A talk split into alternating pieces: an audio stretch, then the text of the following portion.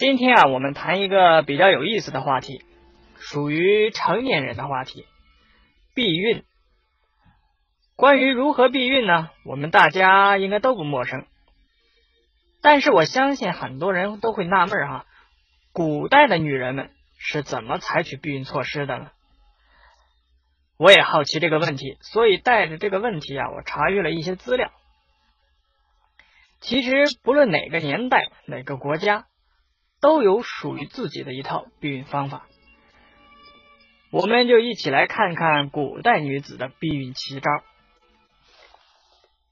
首先，我们得说一下中国的古代，古代中国那时候啊，青楼女子是用中药里的某些毒性药物来避孕的，还有用水银、砒霜等来避孕。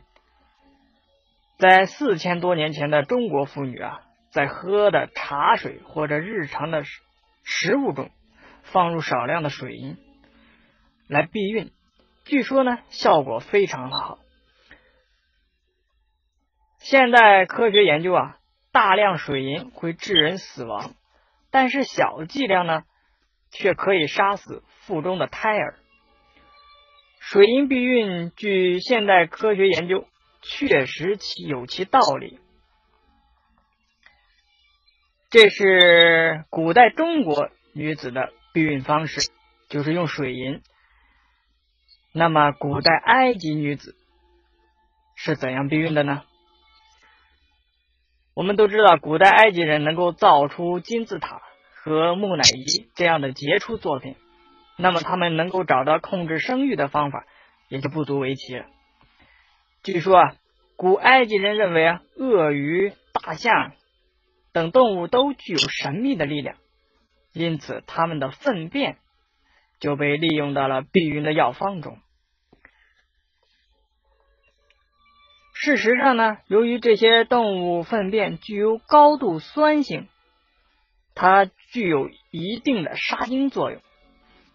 不过，动物粪便所带来的强烈臭味，显然会影响到古代夫妻的兴趣。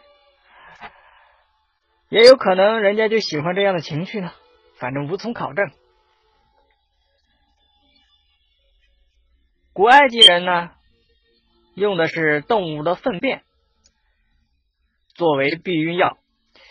那么古希腊人是怎么避孕的呢？古希腊人呢，认为打铁水也可以作为一种避孕工具。尽管我们不知道是什么人发明了这种残忍的方法，打铁水，一千多度的温度啊，恐怖，想想都是恐怖。但是呢，在打铁水中呢含铅却是事实。在一战期间啊，那些在含铅工厂工作的女性，患有不孕症的比例就异常的高。科学研究发现呢，阿铁水可以引起神经疾病、肾衰竭、昏迷，甚至死亡。它的功用似乎与中国水银有些类似。如果各位听友还有知道哪些古人避孕的方法呢？可以给我留言。